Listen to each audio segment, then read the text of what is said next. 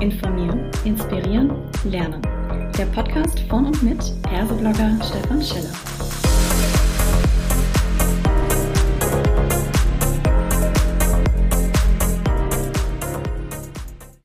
Hallo und herzlich willkommen zu einer weiteren Ausgabe von Klartext HR. Heute habe ich mir den Christian Thiele mit ans Mikrofon geholt und wir sprechen über das Thema Jobcrafting und Positive Leadership, wie die positive Psychologie Arbeiten besser macht. Hallo lieber Christian, schön, dass du da bist. Magst du dich kurz selbst vorstellen? Servus Stefan, vielen Dank. Ich freue mich auch sehr, dass wir hier miteinander sprechen. Ja, was ist denn wichtig über mich zu wissen? Ich fange mal an, ich bin Ehemann, ich bin Partner, ich bin ähm, Vater von ähm, einem, einem eigenen Kind und einem Bonuskind. Ähm, ich bin leidenschaftlicher Bergmensch, lebe in Garmisch-Partenkirchen und nutze das auch. Ja, und ich arbeite als ähm, Trainer, als Coach, als Speaker zum Thema positive Führung, also positive Psychologie so im Arbeitsleben. Das ist mein Thema. Genau, und das Thema hat uns natürlich auch zusammengeführt. Jetzt haben wir im Titel eine ganze Menge, ich nenne es jetzt mal bewusst Buzzwords mit drin, die wir vielleicht erstmal erklären sollten. Das Thema Jobcrafting, du hast, glaube ich, dazu jetzt auch gerade ein Buch verfasst. Genau. Magst du mal kurz äh, Einblick geben, was ist denn Jobcrafting? Also wenn wir erstmal vom Begriff hergehen, ja, Job, äh, es geht um was Berufliches und Crafting ist ja sowas wie handwerklich tätig sein, schnitzen. Also ich nenne es gerne, schnitz dir deinen Job.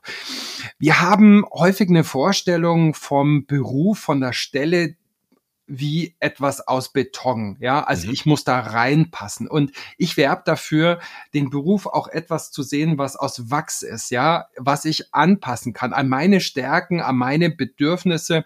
Und das ist genau Jobcrafting, also ein informelles, proaktives Anpassen meiner Tätigkeit, mhm. dass sie ein Stück besser zu meinen Erfahrungen, Stärken, Kompetenzen, Leidenschaften passt. Das klingt jetzt ja erstmal unheimlich gut und vermutlich würden sich jetzt das viele wünschen, sagen, ach, das hätte ich auch ganz gerne. Ne? Ich habe Aufgaben, Ziele, Vorgaben, mhm. Rahmenbedingungen, Prozesse und Co. Äh, wie, wie stark können denn Mitarbeitende jetzt überhaupt sagen, ich mache jetzt einfach Jobcrafting oder wie stark ist das von der Führung abhängig? Ich glaube erstmal, wir machen es alle sowieso. Ja, also mhm. keiner macht seinen Job, keine macht ihren Job ganz genau gleich so, wie es die Vorgängerin oder der Vorgänger gemacht hat oder wie es der Kollege nebenan macht, der vielleicht irgendwie von A bis F macht und ich mache von E bis K. Jeder, jede, jeder hat so seine Hacks und das so ein bisschen bewusster auch zu sehen und das so ein bisschen bewusster zu betreiben ist, ist so ein, ein Argument.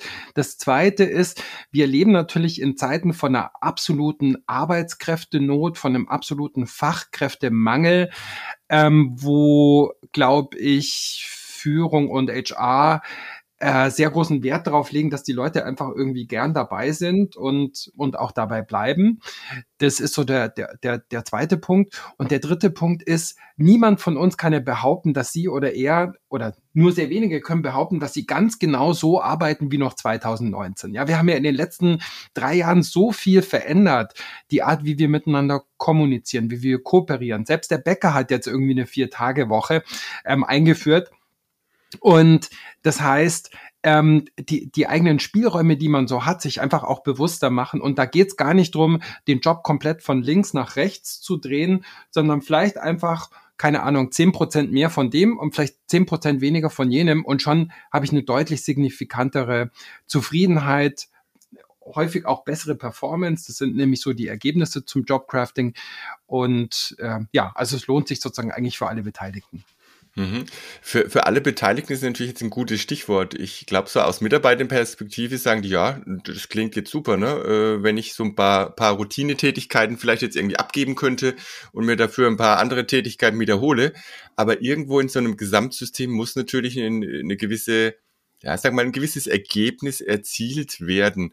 Ähm, vielleicht bringen wir tatsächlich mal die Führungskraft damit rein, weil mhm. in der Regel würden dann die Menschen sagen, na ja, ich würde gerne aber, und dann kommt irgendwas mit dem Thema Führung vielleicht auch mit rein. Mhm. Und ähm, du stellst dem Thema jetzt zum Beispiel Positive Leadership entgegen. Ähm, das glaube ich, müssen wir auch erst nochmal definieren. Wie spielt das denn jetzt da zusammen? Ja, fangen wir mal mit der Definition von Positive Leadership an oder positive Führung. Also wer sagt schon von sich, ich bin eine negative Führungskraft und ich bin's mit Leib und Seele und ich glaube auch daran, mhm. ja, negativ drauf zu sein und andere irgendwie negativ zu beeinflussen. Das will natürlich niemand. Von dem her ist positive Führung zunächst mal vielleicht auch eher so ein generischer Begriff. Ähm, ich meine aber damit was anderes. Für mich ist positive Führung, Positive Leadership sozusagen ein Führungsansatz, der basiert auf der Haltung, auf den Methoden, auf den Erkenntnissen der positiven Psychologie, also wo es viel mhm. geht so um Dinge, die uns stärken, die uns Ressourcen geben, die uns Sinn vermitteln, wo wir erfolgreich sind und das Ganze eben auch möglichst evidenzbasiert.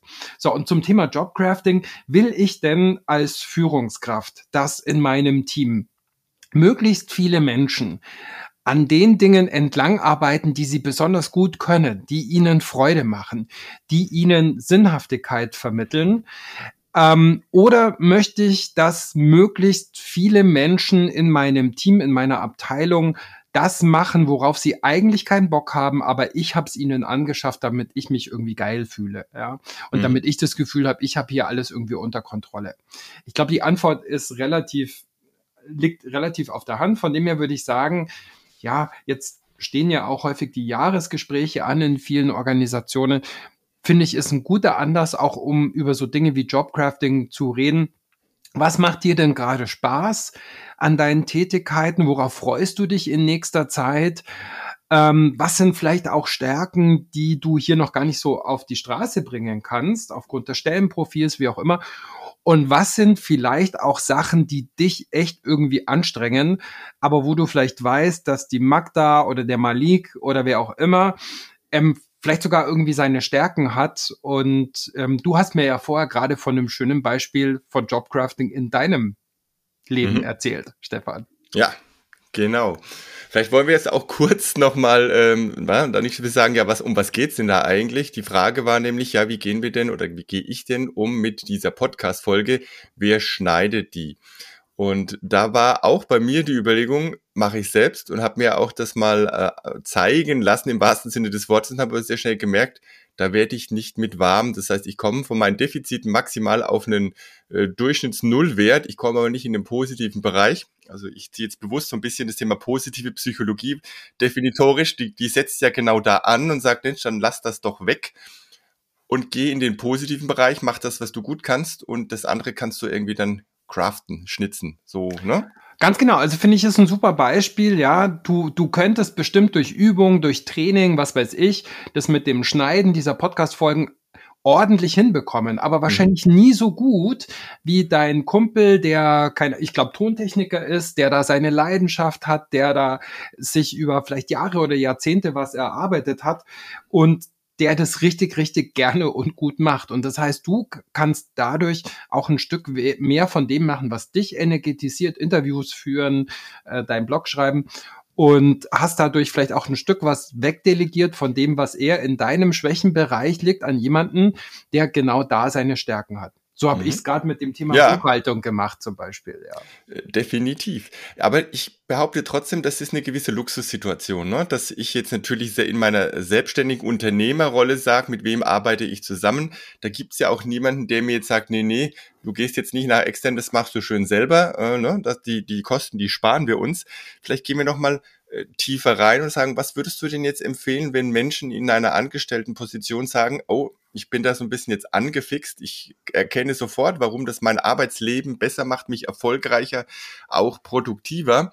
Aber wie verklicke ich denn jetzt den Menschen, die mich führen? Wie, wie komme ich an die ran? Weil die werden dann natürlich sagen, klar möchte ich, dass du zufrieden bist und besser bist, ja, aber ich sag mal, auf so kleine Taschenspielertricks fallen die nicht rein. Gib mir mal so einen irgendwie einen handfesten Ansatz, ähm, um so einen Impact auch ja. auf die Führung auszuhaben. Ne?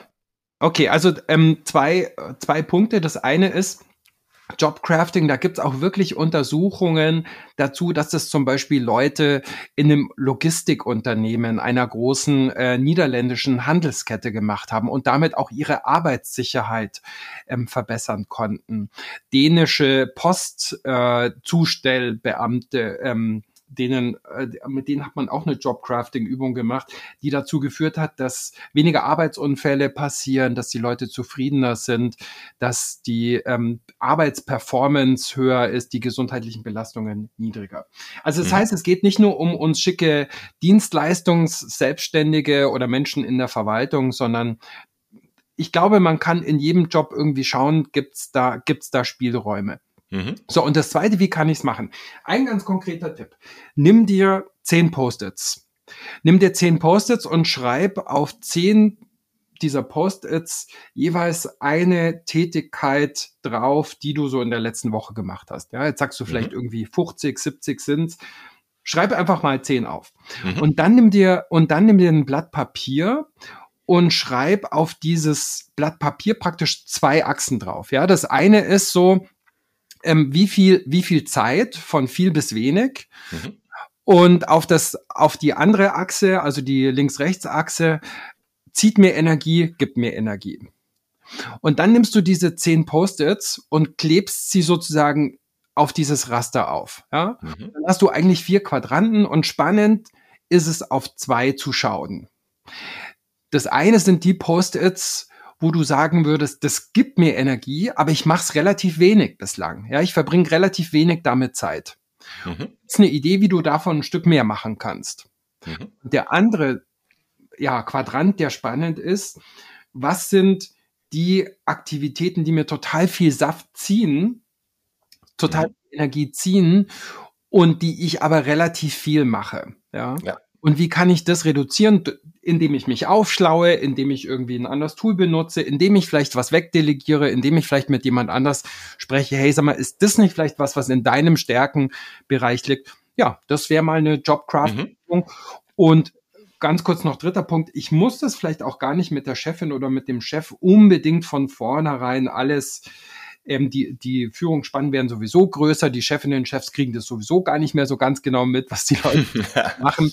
Ich kann es vielleicht auch erst bei mir sagen, ich teste das mal ähm, mhm. einen Monat oder zwei Monate und dann gehe ich vielleicht zu Chefin und Chef und sage, du übrigens, wir haben uns das jetzt ein bisschen anders organisiert. Mir macht's mehr Spaß, der Claudia macht's auch mehr Spaß, wir sind beide ein Stück mehr in unseren Stärken daheim.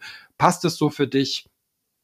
Dann mhm. wird ein guter Chef, eine gute Chefin sagen, ist doch super, alle sind happy.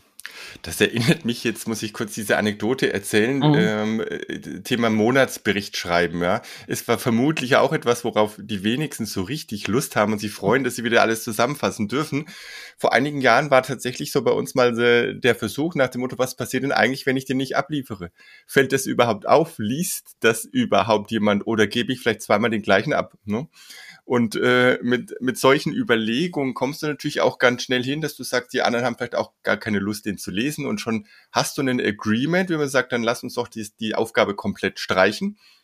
Oder, und ich glaube jetzt mal abgesehen von diesem ganz speziellen Fall, es ist immer etwas, wahrscheinlich auch, was so ein bisschen ausgehandelt werden kann in so einer Gruppe. Ne? Vielleicht gibt es auch Menschen, die völlig andere Rollenstärken haben und die sagen, ja, dann lass uns doch halt auch mal das ein oder andere tauschen und da hat sie noch keine Gedanken bisher drüber gemacht. Absolut, absolut. äh, drei kurze Gedanken dazu.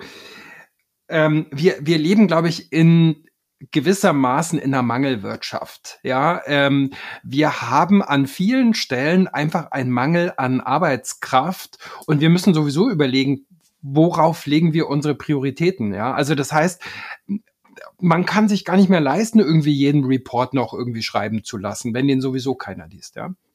Zweiter Gedanke, ganz wichtig, das, was du sagst, schon auch so ein bisschen immer auf den Kontext, ähm, auf den Kontext schauen. Jobcrafting kann auch negative Folgen haben, wenn ich das praktisch völlig rücksichtslos und ohne ähm, Abstimmung irgendwie auf meine Kollegen da einfach nur noch schaue, irgendwie, dass ich mir die Rosinen äh, rauspicke. Ja.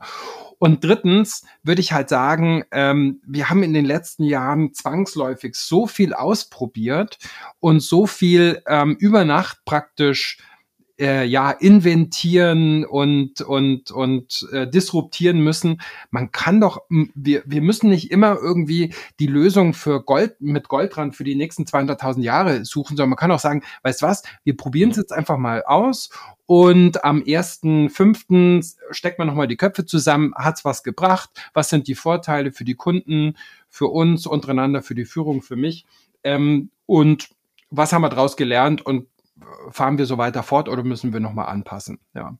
Mhm, sehr schön. Jetzt mit Blick auf die Zeit, glaube ich, war das ein sehr cooles Statement, das jetzt auch uns schon zum Denken angeregt hat. Ne? Und dann lassen wir gleich unsere Hörerinnen und Hörer mal ins Doing kommen, ihren Job-Crafting-Ansatz selbst zu finden. Ich sage ganz herzlichen Dank, lieber Christian, dass du da warst und äh, für deine Impulse. Herzlichen Dank an dich, Stefan. Servus, ciao.